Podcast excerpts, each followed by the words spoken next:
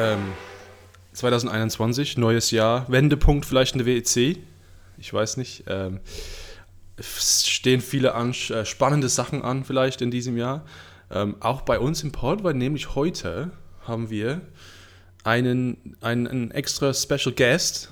Ähm, Dominik, willkommen zum Pod. Hallo, ich freue mich, dass ich mit dabei bin. Jetzt Schön. für die neue Staffel. Schön, äh, wir sind zu dritt heute. Ähm, ich äh, hoffe, hoffentlich können wir das äh, öfters machen. Das ist immer schön, wenn wir mehr, mehr Leute hier haben. Ähm, ja, ich denke, als, als jetzt als ähm, Anfang fangen wir mit dir an, Dominik. Wir, wir haben uns eine Frage ähm, ausgedacht für diese Folge. Und wir hatten ein bisschen ähm, auch unsere Community gefragt, ähm, was sie denken. Aber ich frage dich erstmal. Ähm, was freust du dich am meisten über die WEC-Saison 2021? Ja, also ich habe auch die ganzen Antworten schon gesehen von der Community.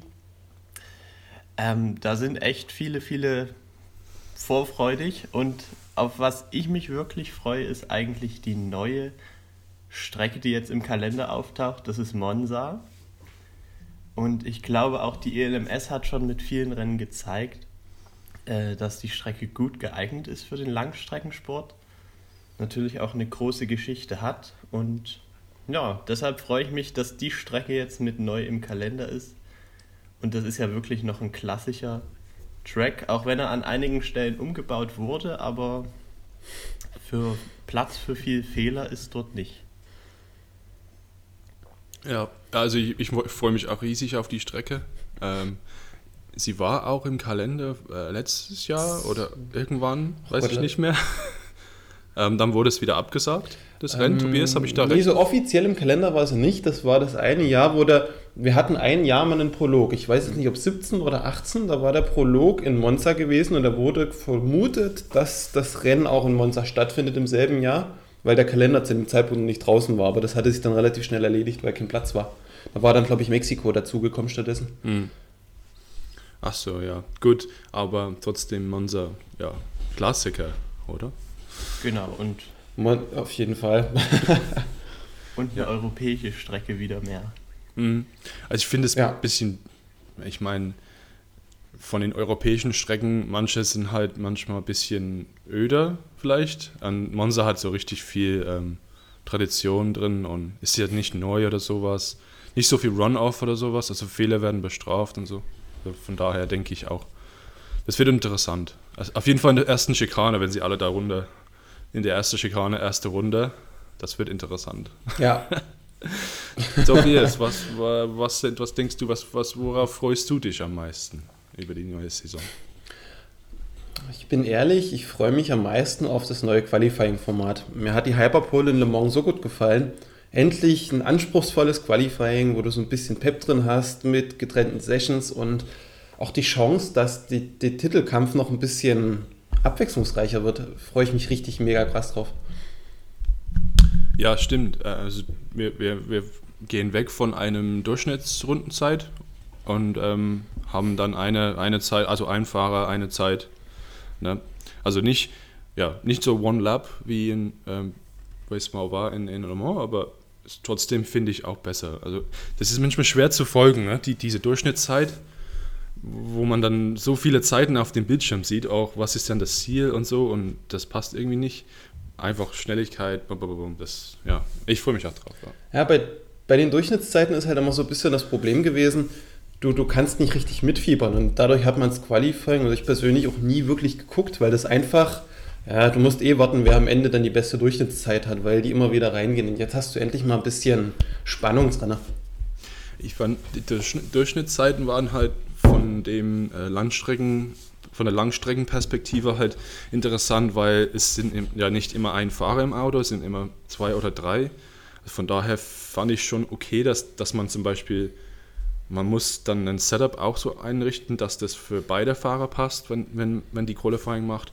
Aber ja, ich finde es auch manchmal unnötig kompliziert, besonders wenn man noch 20 Minuten hat, irgendwie das alles über die Bühne zu, zu, zu kriegen. Aber, mhm. ja.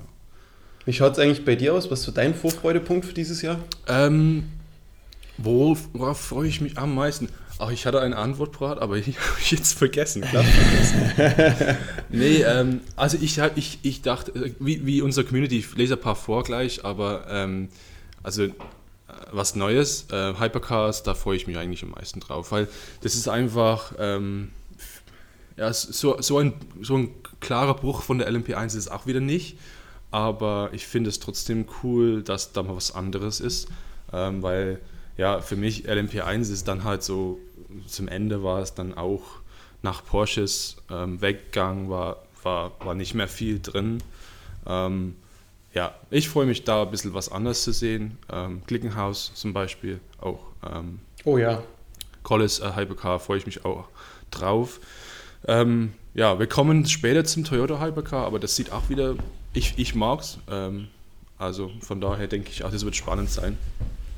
Aber ähm, ja, die, äh, unsere Community-Mitglieder hatten auf Instagram ein paar Antworten ähm, gegeben. Ähm, lustig fand ich das von Le Mans Hypercar News, der einfach, ähm, oder die, einfach die Hypercars und drei Ausführezeichen geschrieben hat. Ich glaube, diese, dieser Account besteht nur aus einem Grund. Aber ähm, ja. ja. Jan äh, 1207 auch Hypercars, ähm, Tim ohne Facebook, äh, ein breite gefechtes Starterfeld. Also ja, wir sehen am Freitag, was dabei rauskommt, aber wir sehen dann wahrscheinlich dort trotzdem mehr als letztes Jahr, das stimmt schon. Ne? Ich bin echt gespannt, wie viele Teilnehmer es werden. Ja. Das ist ein großes Rätselraten, ne? weil du darfst nicht vergessen, hat Corona dann Auswirkungen, dass irgendwelche Programme gestrichen werden? Kommt doch alles so. Stimmt. Ah Spannend, ja. Hier, ähm, äh, Tobias, äh, Christo Klaassen äh, stimmt dir zu, der freut sich auf äh, das neue Qualifying. Ähm, Sehr gut. 90 Steve Glickenhausen der WEC, ja, Vollgas, Picks, ne, NL, wieder live vor Ort zu sein und Michael Heves ähm, Rennen mit Zuschauern, ja, also mal sehen, wie das, das ist wird. Der wichtigste Punkt, ne? Das ist optimistisch, ja. aber ähm, ja, ich denke, bei allen Willen, ähm, irgendwann dieses Jahr werden wir vielleicht Zuschauer sehen. Und man kann dann selber. Morgen wird Zuschauer haben. Ja. Bauchgefühl. Das wird dieses Bubble-Konzept geben, dass du an deinem Bereich stehst, da mit 5000 Leuten. Das wird schon irgendwas möglich sein.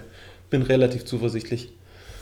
Ähm, König Hanke schreibt 24 Stunden Nürburgring und 24 Stunden Spa. Also, das ist ja nicht WC, aber ja, freue ich mich eigentlich ich auch glaub, drauf. Der hat sich im Kanal vertan. Langstreckenperspektive. ja. Aber wenn er unseren Podcast hört, dann ist es auch gut. Ne? Gut, dann die, die, zweite Frage, was ich euch fragen wollte, und, und unsere Community hab ich, hab ich, haben wir auch gefragt. Ähm, gibt es irgendwas, was ihr ändern würdet? Tobias, ich fange jetzt mit dir an. Was würdest du an der WEC ändern? Ich glaube, meine Antwort kannst du dir fast denken. Das ist das leidige Thema, was in jedem Podcast kommt. Ja. Das elende Gezerre mit den TV-Rechten. Ich würde mir wünschen, dass es einen Sender gibt, der das auf Deutsch in voller Länge immer auch ohne Zeitverzögerung überträgt und nicht jedes Mal gucken zu müssen, wann kommt es wo, wo kann ich welche Stunde gucken, kommt es denn auf Deutsch oder gibt es komplett ohne Ton. Es ist nach wie vor ein Graus und es wird sich leider auch dieses Jahr nicht ändern, so habe ich die Vermutung. Ja, äh, also da war das wahrscheinlich vergeblich. Ja, das, das wird sich, glaube ich, auch nicht lösen. Das ist, warum auch? Es ist eine Weltmeisterschaft, da brauchst du nicht im Fernsehen übertragen. Das ist doch Kindergarten. Also kostenloses Livestream. Jetzt fordern wir. Wir starten eine Petition, genau. Dominik, was, was sagst du? Was würdest du ähm, ähm, anders machen?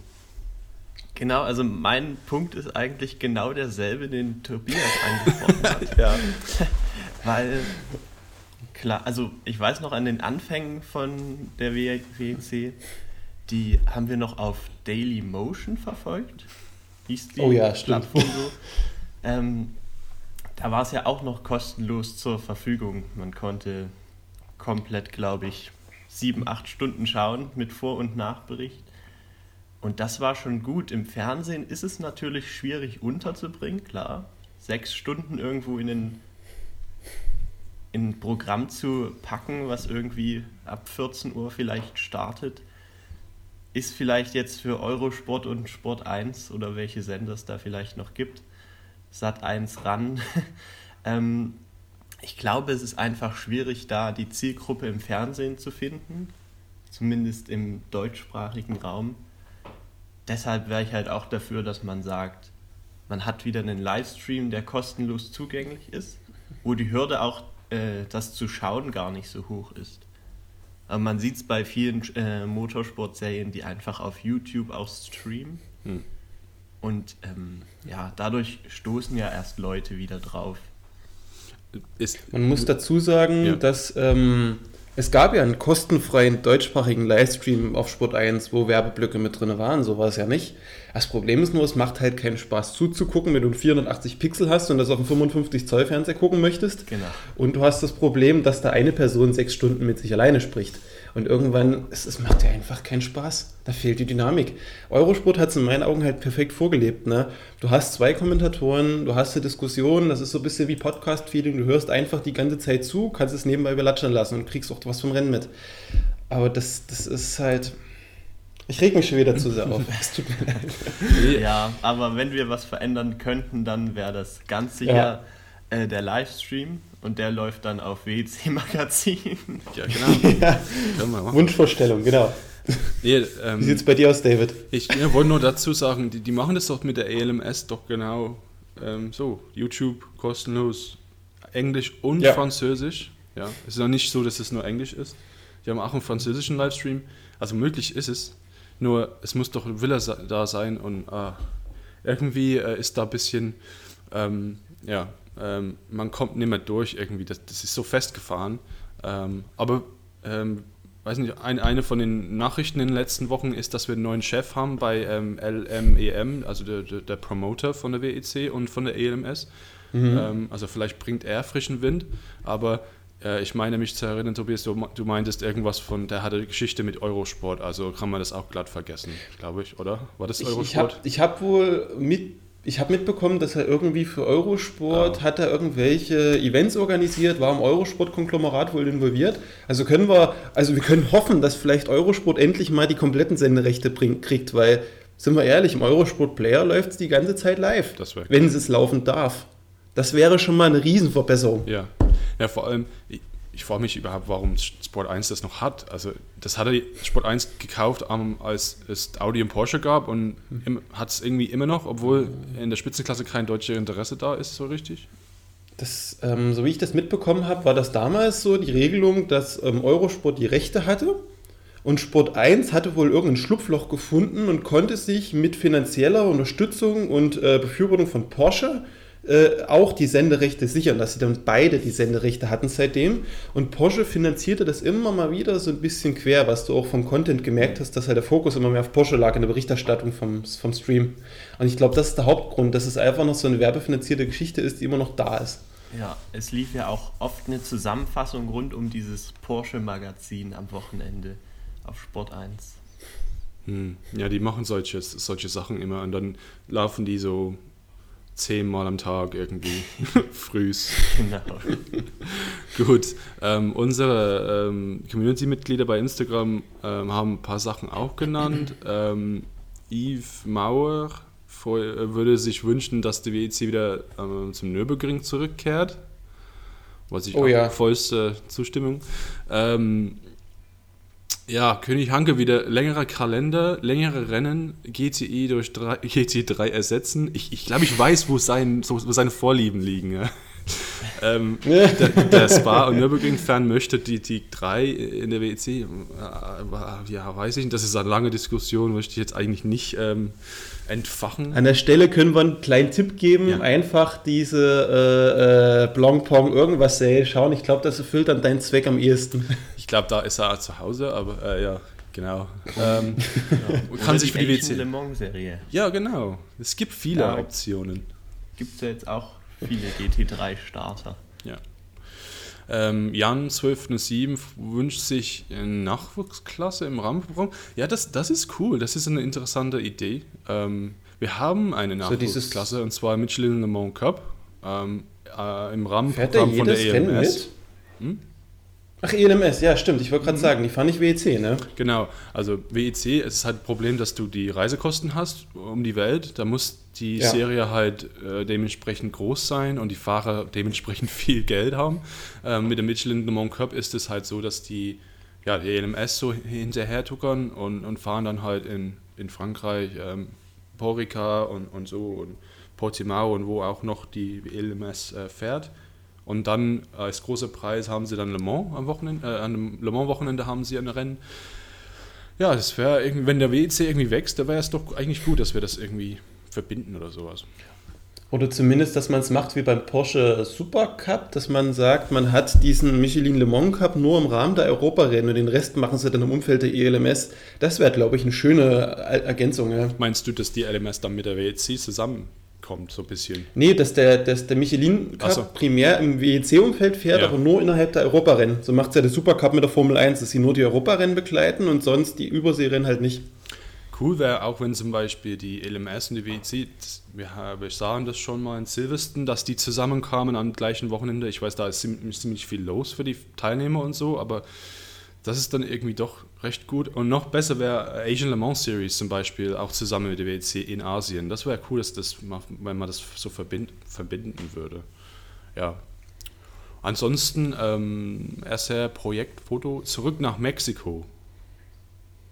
Würdet ihr ähm, wünschen, dass, dass wir zurück nach Mexiko fahren? Ich weiß nicht. Vom, vom Spannungsfaktor, Strecke, Rennfaktor gerne. Mhm. Aber ich habe letztens wieder zufällig eine Doku gesehen über die Sicherheitslage in Mexiko aktuell. Es ist echt nicht zumutbar. Also das ist einer der gefährlichsten Orte, wo du aktuell ein Rennen austragen kannst. Das ist äh, nicht wirklich empfehlenswert in meinen Augen. Das, das war ähm, das war was anderes in Mexiko. Ich fand's, ja, wenn, wenn, wenn die Lage das zulässt, ich fand es eigentlich cool dort. Ähm, ja, da auch viel, ähm, die Fans waren da sehr, ähm, da waren reichlich dabei und ja, ich fände es cool.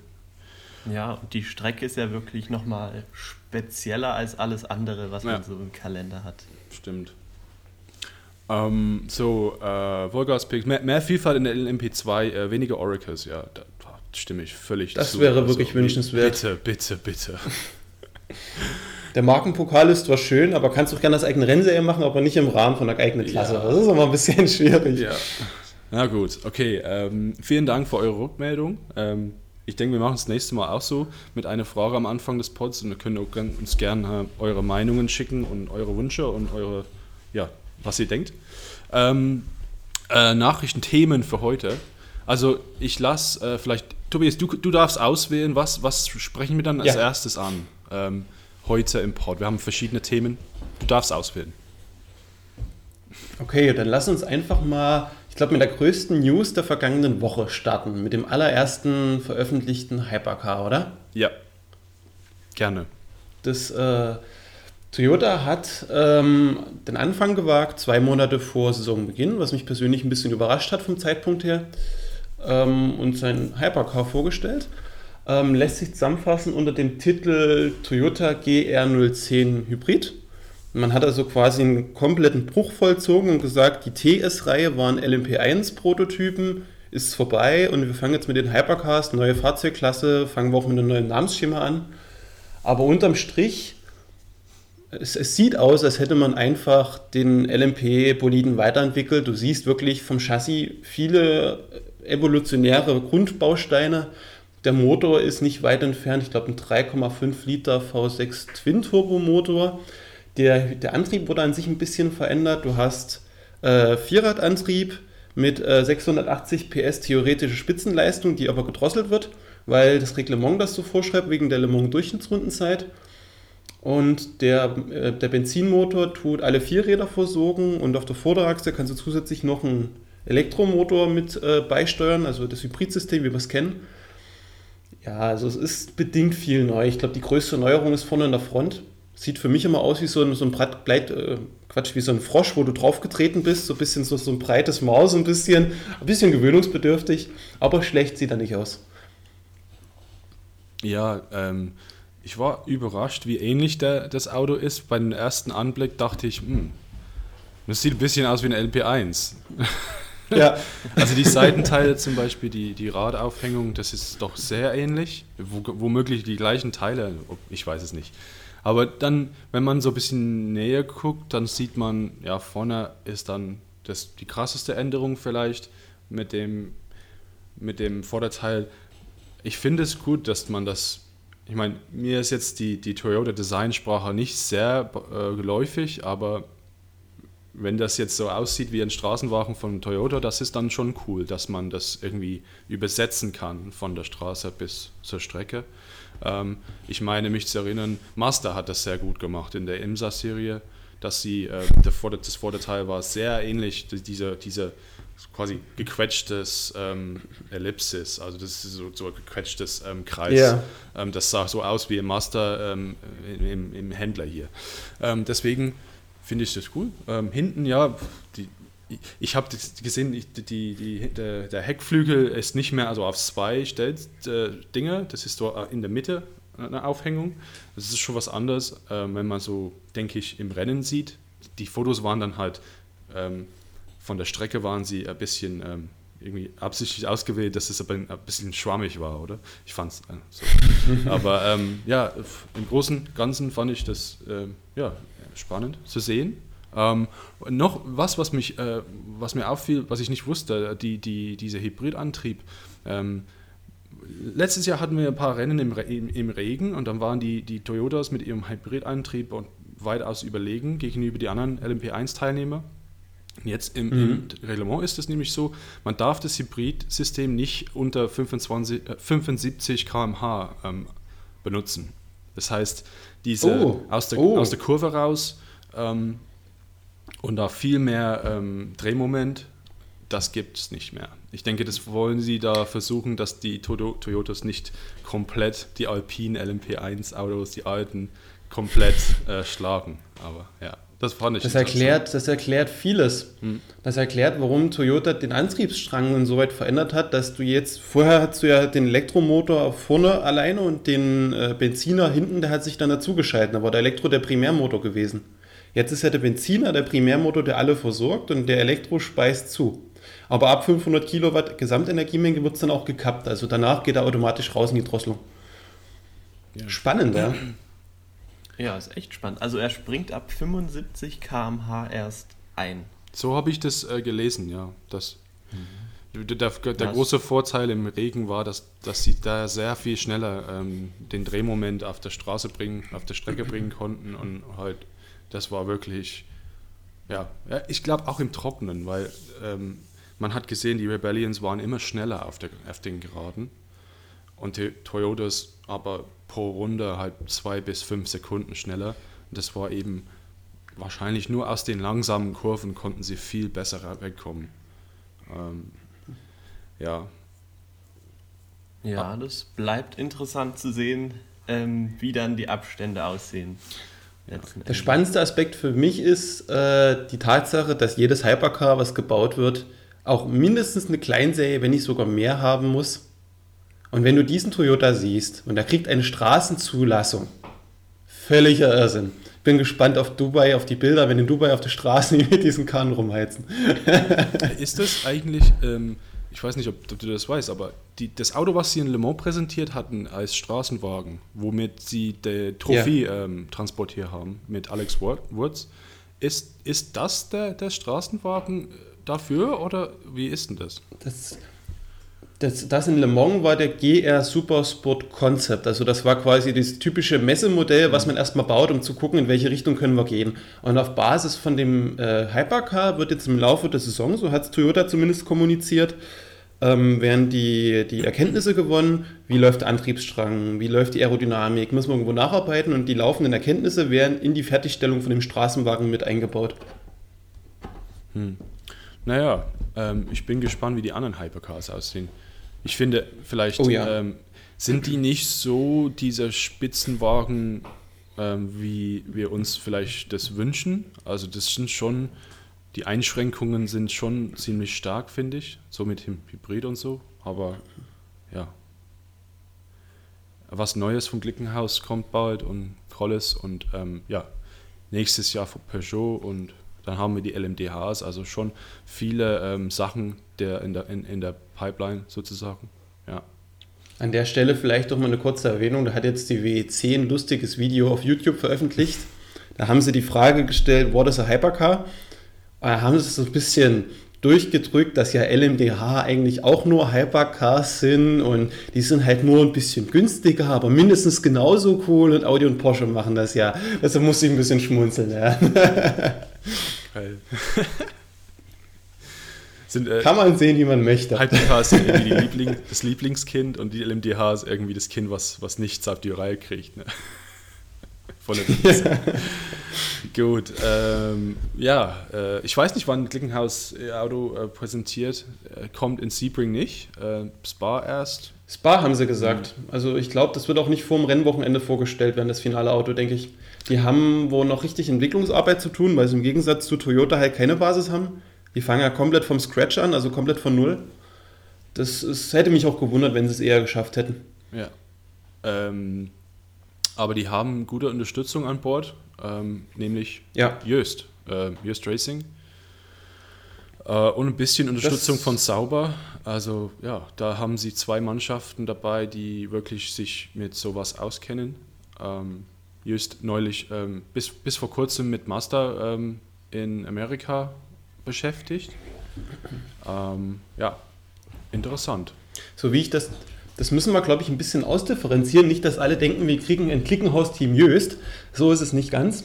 Ähm, Jöst macht, wenn ich es richtig in Erinnerung habe, die stellt quasi die, die Werkstatt, die Umgebung, damit die in Europa eine Basis haben, weil die ja amerikanisches Team sind und jedes Mal hin und her fliegen für nur Europarennen ist ein bisschen schwierig. Und die stellen wohl Personal und Know-how mit bereit was das Klickenhaus-Team aber unterstützt. Also es läuft als Scuderia Kämmerin Klickenhaus oder wie das Team heißt. Und Jös tut halt so ein bisschen Input und, und Ressourcen mit bereitstellen. Aber trotzdem eine gute Basis, weil die haben so viel Le Mans-Erfahrung. Ich glaube, da wird viel Synergieeffekte mit überfließen. Ähnlich ist es, glaube ich, bei Sauber. Sauber ist mehr zuständig für die Entwicklung der Straßenvariante. Die kümmern sich um die Windtunneltests, so ein bisschen CAD-Geschichten und unterstützen die, soweit ich es gelesen habe, bei der Fertigstellung von dem Straßenfahrzeug. Also finde ich ein gutes Team, ja. Ja, also es steckt auf jeden Fall Erfahrung dahinter und ich bin auch gespannt, äh, wo sich das Hypercar im Endeffekt positionieren kann. Ja, ich habe ja viele Vergleiche gelesen, dass ähm, Klickenhaus so ein bisschen das Ferrari das, äh, ist wie Ferrari in den 60ern. Das ist ein Team, was einfach probieren will, was machen will, was eigentlich nur die Autos baut, damit sie Rennen fahren können. Und da hat man richtig Bock, einfach mal ein neuer kleiner Hersteller, der sich mal probiert, der auch unverbraucht ist in meinen Augen. Finde ich richtig stark. Ja, also ich freue mich riesig auf die, weil ähm, ich glaube, das wird so ein bisschen so der, der allgemeine Favorit von allen, weil ja, die sind irgendwie so lässig ja. drauf und so ich, ich weiß nicht. Ich habe ich hab den zum Beispiel, ich habe ich hab den ähm, Jim Glickenhaus habe ich mal geschrieben, als äh, die ersten Gerüchte über ihr Le Mans, sie wollten nach Le Mans, das war, der, das war das Gerücht, und die wollten was machen. Also habe ich dem geschrieben, aber wie sieht es aus? Und er hat halt ganz in, in, innerhalb von zwei Minuten zurückgeschrieben, äh, ja, ähm, ja, ähm, bleibt, ja, bleibt, also ja, wir machen was quasi. Also Wartet einfach. Herrlich. Ähm, ja. Und dann die, die ganze, der ganze Spirit von der, von der Mannschaft. Ähm, ich habe das schon mal erzählt im Pod, aber nach den Nürburgring 24 Stunden vor zwei oder drei Jahren ganze Rennen gefahren, ähm, zu Ende. Ich weiß nicht, welche Platzierung, ich glaube Top 10. Ähm, und nach dem Rennen einfach ein bisschen Arbeit gemacht, äh, ein bisschen äh, neues Ölwechsel gemacht und, und getankt. Und dann zack, hinten vorne ähm, zwei Kennze Kennzeichen drauf, ähm, Autokennzeichen. Und sie sind äh, von Nürburgring nach Red Bull Ring gefahren. Einfach so. Also nach 24 Stunden Topleistung einfach dann nach Red Bull, Red Bull Ring gefahren und haben ähm, dann äh, das Formel 1 Rennen war am nächsten Wochenende und da haben sie wohl ein Event gehabt oder irgendwas. Aber ja, sie sind mit dem Rennwagen dann dorthin gefahren. Und das ist so, für mich ähm, erinnert es an, an, die, an die alten Zeiten von Le Mans, besonders von den ja. britischen Marken. Ähm, Aston Martin, Bentley, die sind immer mit dem, oder Jaguar besonders, ähm, die sind immer von Coventry aus runtergefahren äh, zur Südküste auf die Fähre und dann runter nach Le Mans, so wie die Fans auch. Und sie haben, aber die haben das Rennen halt gemacht. Und dann nach dem Rennen sind sie wieder heimgefahren in, dem, in den Autos. Also das finde ich schon, schon ziemlich cool. Ja, ähm, was wollen wir dann? Ach ja, ähm, ich, ich denke, nächstes Thema könnte sehr wichtig sein äh, in, in, in der nächsten Zeit und das ist nämlich was passiert mit den Sebring 1000 Miles. Ähm, Stimmt. Tobias, du bist, ich bin immer optimistisch, aber du bist eher pragmatisch realistisch, was das angeht, was okay ist. Ähm, äh, ich bin da immer, ich, ich, treu, ich möchte unbedingt, dass wir nach Sebring fahren, aber irgendwie sehe ich auch die Chancen verschwindend gering gerade. Also es hat sich ja jeden Tag jetzt geändert, die Newslage dazu. Erster Stand war relativ unwahrscheinlich, weil da ist noch Corona. So, dann war der zweite Stand, dass der Trump gesagt hat, meine letzte Amtshandlung ist, ich tue die Einreisesperre aufheben und jeder kann wieder in die USA kommen. Damit sah es relativ realistisch aus. Und heute wird der Joe Biden als neuer US-Präsident vereidigt und der hat konsequent gesagt, na, geht nicht, alle Einreisesperren bleiben bestehen. Europäer kommen auch nicht mit irgendwelchen Sondergenehmigungen rein, also von heute auf morgen noch ein bisschen krass verschärft. Unterm Strich, nur ein Rennen mit US-Teams wird ein bisschen schwierig. Ich glaube, ich glaub, die Sport, Sport, sportliche, für sportliche Leistung kommt man noch rüber. Ähm, ist aber halt viel, viel ähm, Papierkram, denke ich, ähm, viel Arbeit. Aber mein, du hast doch nicht das ganze Team dann dabei. Ja, ich, du mein, bist ja dann eingeschränkt unterwegs. Was ist meine, meine Idee wäre, wenn die, wenn die, also die machen, ähm, die, Trans, die, Trans, die transportieren die Autos ähm, per Seefracht ähm, und das ist für dann klar, das ist der Schlusstag eigentlich. Ähm, nach dem Zeitpunkt geht es nicht mehr, wenn die Autos nicht schon unterwegs sind. Ähm, aber wenn die Autos schon unterwegs sind, dann ich sehe da keinen Grund, warum wir das absagen müssen. Aber ja, fand ich ziemlich lustig, dass Trump gesagt hat, ja, das, ja, die heben wir alle wieder auf und Trump so, äh, Biden so, nee, nee, das machen wir nicht. also Gott, ey, das Land. ist Stichtag ist der 4. Februar. Bis dahin muss die Seefracht auf dem Weg sein, damit es rechtzeitig ankommt und noch im Plan bleibt, habe ich gelesen. Und ich denke, wir werden jetzt am Freitag, wenn die Starterliste bekannt gegeben wird, auch irgendwie eine finale Aussage zum Kalender hören. Ich habe wohl schon gelesen, die Kollegen von Daily Sportscar haben das wohl in Erfahrung gebracht, dass äh, ernsthaft darüber nachgedacht wird, äh, Portimao als Eröffnungsrennen zu nehmen, anstatt Sebring und dort stattdessen ein ähnliches Format von ähnlicher Länge abzuhalten ähm, finde ich durchaus realistischer. Weil in Europa kannst du das Quarantäneregelung so ein bisschen anders, du kannst besser freier reisen, du kannst, die ganzen Teams sind ja alle in Europa irgendwo vom Personal verortet, weil du musst dir halt vorstellen, das ganze Personal in die USA, vielleicht einen Monat Quarantäne oder so und dann sonst was für Bedingungen, das, das kriegst du nicht bezahlt. Das wird viel zu teuer. Und generell kann man an der Stelle vielleicht ein kurzes Update geben zum Kalender es kann passieren, dass sich wieder alles verschiebt. also freudiges 2020. Ähm, Sebring könnte werden zu Portimao. Und dann könnte es passieren, dass Le Mans sich verschiebt auf äh, Mitte August. Ähm, was, ist, was sind die Gedanken dahinter? Dass, ist es, dass, dass die Fans eine bessere Chance haben, vor Ort zu sein? Oder ist das äh, eigentlich mit den Teams, hängt das mit den Teams zusammen? Na, irgendwie hat die Stadt Le Mans gesagt, noch so eine Sperrung wie letztes Jahr unter Ausschluss der Öffentlichkeit kriegen sie politisch nicht mehr verantwortet. Das müssen Leute dabei sein, damit sich für die finanziell rechnet. So.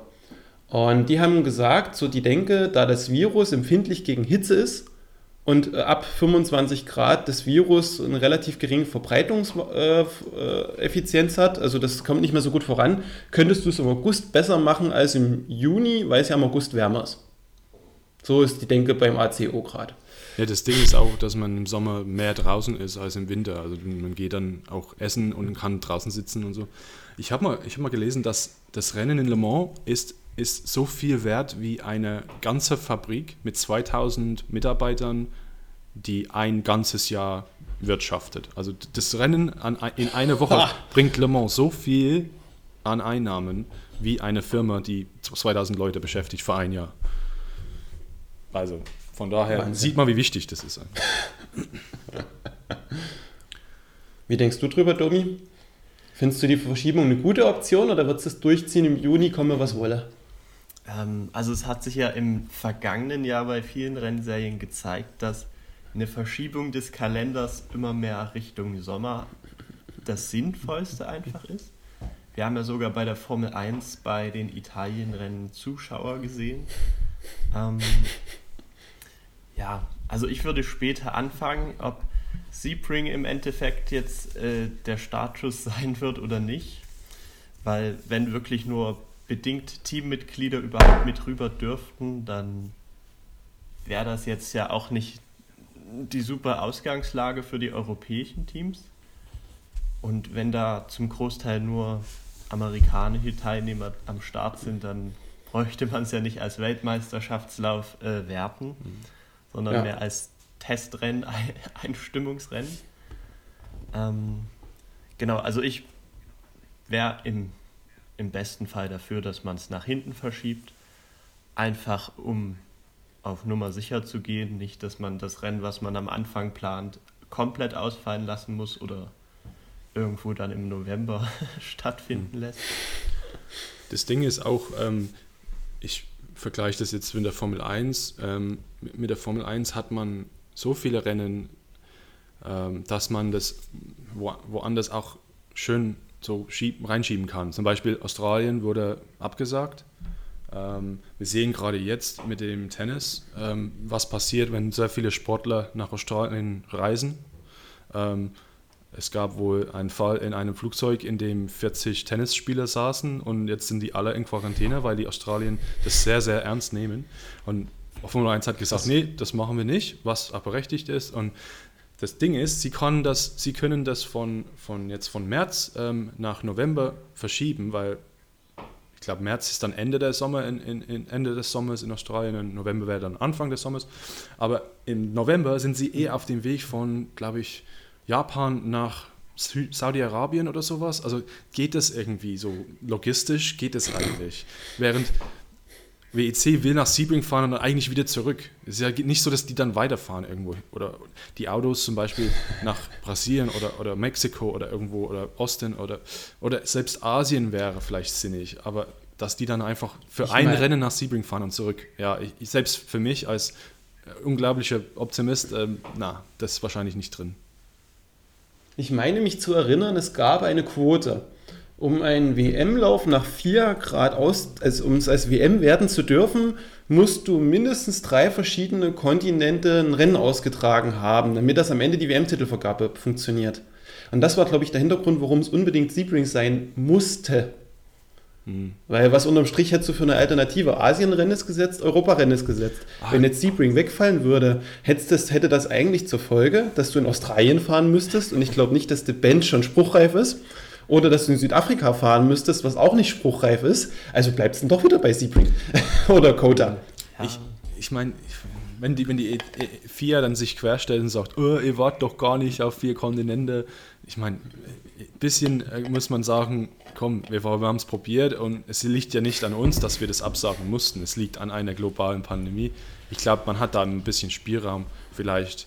Aber es wäre schon blöd, wenn die dann sagen, äh, nee, das, das dürfte nicht quasi. Logistisch wäre es natürlich auch denkbar, dass sie sagen, okay, wir schieben das zwischen Monza und Fuji.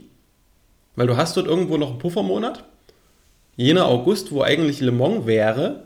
Es könnte auch passieren, dass sie sagen, wir lassen Le Mans, wie es ist, schieben Sebring zwischen Monza und Fuji, dass wir das dann per Seefracht rückwärts aufwickeln. Ja. Kann ich mir gut vorstellen. Da, Warten bis Freitag. Wenn man, ja, genau. Ähm, man würde dann vielleicht die Synergien mit ähm, den zwölf Stunden von Sebring verlieren, aber das war vielleicht, das wäre vielleicht keine, gar keine schlechte Sache, ähm, wenn es sein muss. Ja. Ähm, ich finde die, die, die, Paarung von den zwei Rennen finde ich schon ziemlich cool. Ähm, aber wenn die dann einzeln äh, stattfinden, einmal im März, einmal im August, äh, September, wann auch immer, dann ähm, ja, das ist dann auch okay. Ne? Ich nehme schon mal Wetten entgegen, dass wir wieder einen Kota fahren werden. Nein, nein, bitte. Nein. Ich, erinnere, ich erinnere mich an einem Abend mit, mit, mit Dominik, wo ich gesagt habe, ach, endlich können wir das Rennen in Kota in voller Länge gucken, weil es nicht mehr zwischen Mitternacht und sechs läuft. Und dann ähm, bin ich nach drei Stunden trotzdem eingeschlafen. Wenn es in Kota nicht regnet. Ja. ja. Es war kein Regenrennen. Nein. In Kota. Ja, es ist, Kota funktioniert nur mit Regen. Es ist traurig, aber wahr. Gut, ähm, ja, also Kalender noch große Fragezeichen. Ähm, ja, ein paar Themen in der, in der GTE Pro und M wollte ich noch ansprechen. Carguy leider ähm, nicht mehr ähm, in GTE Am ähm, präsent wollten, wollten auf jeden Fall WEC machen. nachdem sie letztes Jahr in Le Mans waren und das Jahr davor ähm, Asian Le Mans Series Meister wurden. Aber leider wegen Corona geht es nicht. Verständlich, finde ich. Ähm, ansonsten großer News in der GTI Pro, Aston Martin ist raus. Und das war wieder ähm, so eine Sache, wo du, Tobias, hast gesagt, als, als, als der Herr Stroll sich eingekauft hat, hast du gesagt, ah, das ist das Ende von Aston Martin. Hypercar wird abgesagt, ja, GTI ja. Pro wird abgesagt. Und ich habe gesagt, nein, nein, nein, nein. Die haben gesagt, alles bleibt bestehen. Ich habe denen geglaubt. Ich habe denen geglaubt, aber jetzt stehe ich da und ja, die sind raus aus der GTI Pro. Das war die unwürdigste Geschichte, die ich je gesehen habe. So in der Weihnachtszeit, so zwischen Tür und Angel. Ach ja, übrigens, wir haben keinen Bock mehr. Wir machen Formel 1, ist cooler, wir sind raus. Ohne großes Tamtam, -Tam, ohne Verkündung, nicht im Rahmen, kein Abschiedsrennen, keine Würdigung für so eine lange Treue in einer Marke, in so einer Serie, fand ich so unwürdig, wie Aston Martin sich aus der Affäre gezogen hat. Und das nur wegen dem Formel 1-Programm, weil sie Kosten neu ordnen müssen, weil die Formel 1 doch zu teuer ist. Es ist traurig. Es ist einfach nur traurig. Ja, irgendwie viel, heiß, viel heiße Luft um Aston Martin in den letzten Jahren. Ähm, was mich jetzt nicht überrascht, wenn, wenn man sieht, wer da an der Spitze war. Ich meine, persönliche Kritik ist es jetzt nicht, aber Andy Palmer war mal ähm, Chef von Aston Martin Legonda. Ähm, vorher war er bei Nissan und hat auch vielen heißen Luft über den Nissan LMP1-Programm von sich gegeben. Dann Stroll, Stroll übernimmt Aston Martin, dann gibt es wieder so, ich habe ich hab, ich hab den Zitat noch im Kopf, wie er im Interview mit ähm, Radio Le Mans äh, Midweek Motorsport sagt, ähm, ja, ähm, ihr braucht euch quasi keine Gedanken zu machen, alles bleibt bestehen. ICE ist trotzdem eine Säule unseres Rennprogramms. Ähm, mit äh, Formel 1 wird, wird sich das nicht ändern. Ja, dann sag halt nichts lieber. Ne? Ja, ist auf jeden Fall ist auf jeden Fall schade, dass äh, Aston Martin als solches geht. Hoffentlich haben sie die richtige Entscheidung im Endeffekt getroffen und es zeigt sich, dass äh, die Budgetumwandlung in der Formel 1 äh, funktioniert. Aber ja, es ist ja gut zu sehen, dass jetzt nicht unbedingt äh, Aston Martin komplett von der Bildfläche in der WEC verschwindet, sondern mhm. weiterhin die Autos durch Kundenteams am Start sein werden. Die Frage, die sich mir bei der ganzen Sache halt nur stellt, streng genommen erfüllt die GTE Pro nicht mehr die Standards für eine Weltmeisterschaft durch den Rückzug von Aston Martin. Ich bin jetzt echt gespannt, was jetzt am Freitag bei der Starterlistenbekanntgabe kommuniziert wird. Wie geht's weiter? Gibt es die GTE Pro jetzt noch als Klasse? Oder sagt man sich 21 kurz und knackig, wir machen nur noch eine GTE-Klasse, auch wie in der ELMS? legen AM und Pro zusammen und haben zwar noch die unterschiedlichen Wertungen, dass es eine Trophy gibt für geilster Juniorfahrer und bester Bronzefahrer, aber unterm Strich, dass, es, dass auch die AM-Teams jetzt mit Anspruch auf den Weltmeistertitel haben. Weil die Autos sind faktisch vom Leistungsstandard gleich und du brauchst eine gewisse Streuung von den Marken. Also du brauchst ja mindestens drei Marken, damit du den WM-Titel austragen darfst. Puh, weil so ist es sonst nur Ferrari gegen Porsche. Ja, und dann wäre es eine normale Meisterschaft im Endeffekt. Aber Richtig. Ja, wäre schon schön, wenn man da natürlich wieder frische neue Hersteller sehen würde oder wenn es ein, ein anderes Konzept vielleicht gibt. Aber das wahrscheinlich am Freitag. Ja. Weil ich finde es langfristig so gesehen, dass da, da hast da schon recht, das wird dann wahrscheinlich zusammengelegt. Ähm, so GTE Pro wird dann nicht mehr bestehen in dem Sinne, ähm, aber Porsche kann sich da, ich weiß nicht, ob Porsche dann noch Interesse hat, wahrscheinlich nicht als Werksmannschaft, aber Porsche hat sich schon in der Vergangenheit schon mal ähm, zwei Jahre Pause gemacht in die GTE Pro. Ja. Ähm, und es waren dann wieder Kundenteams nur dabei oder sowas. Also von daher denke ich, das ist der logische Schritt. Und das ist auch, wenn man bedenkt, wir hätten, wir hätten Hypercar, LMP2, GTE. Das ist genau das, die Struktur in der ELMS. Wir haben LMP2, LMP3, GTE. Also die drei Klassen mit einem großen GCE-Starterfeld. Ich habe eigentlich nichts dagegen, muss ich ehrlich sagen. Ähm, die Profifahrer sind trotzdem also, dabei ähm, als, ähm, ja, als, als Unterstützung für die Gentleman Drivers. Also ich hätte ich hätt nichts dagegen. Das macht es auch einfacher für den für Neueinsteiger, wenn du überlegst, du hast drei Klassen mit drei verschiedenen Fahrzeugtypen, du hast Hypercars, du hast GTEs und du hast LMPs. Finde ich ein cooles Konzept. Ich hoffe eigentlich drauf. Ja. Zumal, wie du schon sagst, der, bei Porsche der Ausstieg ist fix, dass die 23 ja ein LMDH machen und das GTE Pro-Programm verschwindet, ist gesetzt. Das würde mich nicht wundern, wenn sie 22 schon sagen, du, lohnt sich nicht mehr, Project One macht dann noch ein viertes und ein fünftes Auto, sollen sie es mit übernehmen und fertig. Und ähnliches Spiel ist es ja bei Ferrari. Der Einsatz ist ja schon seit Jahren der, anders, dass du sagst, die AM-Teams und die Pro-Teams sind in einer riesen Box. Alles ein Ferrari-Einsatzteam und jeder hat so eine andere Lackierung, aber es ist am Ende alles über AF-Course gemanagt. Also da ändert sich bei denen noch nichts. Gut. Ähm, ach ja, ich wollte noch als letztes Schlussthema für heute wollte ich noch eines ansprechen. Das ist, ähm, fand ich sehr interessant, so quasi der Corona-Kalender von Asian Le Mans Series. Äh, ich wollte wissen, was ihr dazu sagt. Ähm, wer das nicht weiß, äh, Asian Le Mans Series ähm, normalerweise, ich sage, äh, als Beispiel, äh, letztes Jahr war in Thailand, Japan, Australien, ähm, China, also vier, fünf Rennen normalerweise in unserem Winter, also äh, asiatisch gesehen, meistens ja, ist es sowieso warm im Winter in Ostasien, also geht. Und in, in der südlichen Hemisphäre sowieso Sommer. Ähm, dieses Jahr anders. Sie machen im Februar eine ganze Saison in vier Wochenenden. Äh, und zwar alles im gleichen Land, äh, in den Vereinigten Emiraten. Ähm, sie fahren zweimal Dubai und zweimal Abu Dhabi. Aber ey, es geht auf, weil 38 Autos, ja, ähm, ich, ich, ich habe gesehen, ähm, ich weiß, dass Phoenix, äh, Phoenix Racing dabei ist. Ähm, also erste, erste Fußfassen in, in, in ähm, Prototypen Racing äh, mit äh, LMP2-Auto. Äh, WRT, ähm, wo, also bekannt von ähm, GT3 und Spa und belgische Nationalmannschaft fast, ähm, die fahren wohl entweder dieses Jahr oder vielleicht nächstes Jahr, ich weiß es nicht, aber die, die, die, die, die nehmen das auch äh, auf, ihrem, auf ihre Liste.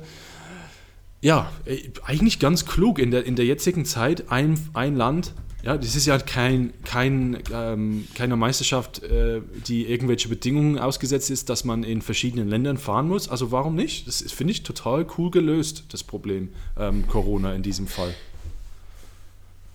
Das muss ich auch sagen. Also die, die Asien, ich habe das ja gar nicht mitgekriegt, das ist ja völlig an mir vorbeigegangen. Mhm. Aber allein auf so eine Idee zu kommen, dass du alles in demselben Land machst, klar, bietet sich natürlich an. Und die Asian Le Mans Series hatte von jeher nur vier, fünf oder sechs Rennen hatten sie, glaube ich, noch nie ja. gehabt. Das Einzige, was diese Serie auszeichnet, ist diese Inkonstanz. Also ich habe noch nie gesehen, dass es mal eine Saison gab, die war wie die vorherige vom Rennkalender.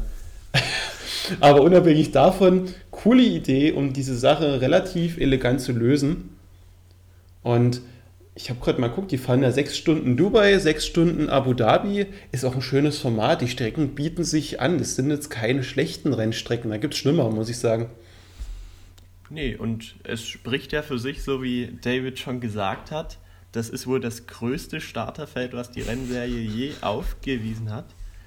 Ähm, und es sind jetzt aus deutscher Sicht natürlich auch einige deutsche Teams. Neben Phoenix ist auch ähm, Walkenhorst mit am Start. Rinaldi Racing, Herbert Motorsport. Also sind viele vertreten. Natürlich auch äh, positiv für die meisten Teams, denke ich, dass dort mit GT3-Fahrzeugen gefahren wird. Und nicht mit GT. Ich muss mich, ich muss mich gerade korrigieren. Es sind vier Stunden drin. Nicht, dass es mir nachher wieder zum Verhängnis wird. Äh, vier Stunden Abu Dhabi, vier Stunden Dubai. Aber ich gebe euch recht, das ist das Feld, das fetzt schon. Also ich bin sogar der Versuchung nahe, mir mal ein Rennen anzugucken. Ja, ja äh, ich kann das nur empfehlen. Ich hatte das letzte Saisonfinale-Rennen in Malaysia geguckt vor zwei Jahren.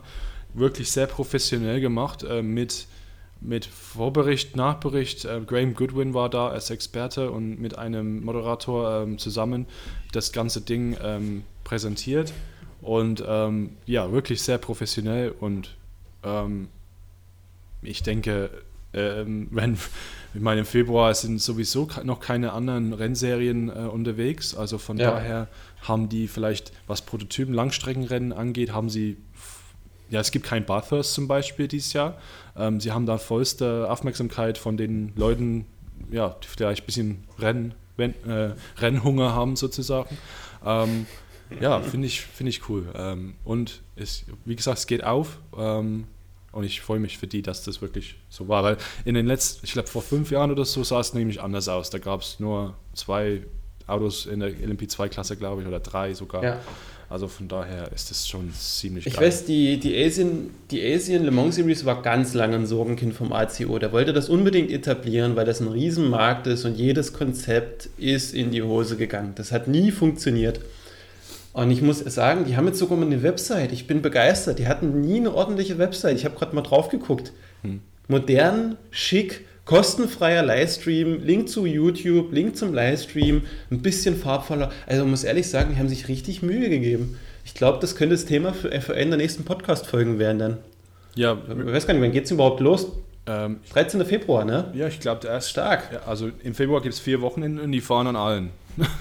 Also okay. so kann man es auch leicht merken.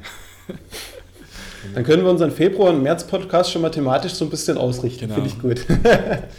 ähm, ansonsten an diesem Wochenende, ähm, also am Freitag kommt ähm, je nachdem, wann ihr hört, vielleicht heute oder morgen oder sowas, ähm, kommt die Startliste der WEC und am Wochenende ist äh, Imse Daytona 24 Stunden. Das ist auch nämlich kostenlos im ähm, Imse TV zu gucken, äh, verfügbar. Also ja, ähm, es fängt an, die Saisons 21 ist vielleicht ähm, ja, äh, nicht das normale äh, Jahr, was wir uns erhofft haben, aber trotzdem ähm, geht es doch äh, los und ja, vielleicht ähm, am Ende des Jahres ähm, sieht es dann wieder anders aus. Gut, ähm, ich denke, das war's für heute, äh, themenmäßig. Ähm, ich hätte zum Abschluss ja. hätte ich noch eine Kleinigkeit. Ja, bitte. Ähm, wir haben jetzt so viel über News gesprochen, dann müssen wir auch über die News bei uns sprechen, ah, ja. intern. ich hatte es im letzten Podcast, glaube ich, war es, war es der Weihnachtspodcast oder davor, ich weiß nicht mehr, hatte ich mal so ein bisschen versprochen, ich will mich mal so ein bisschen um die Website kümmern äh, ich habe meinen Worten auch Taten folgen lassen.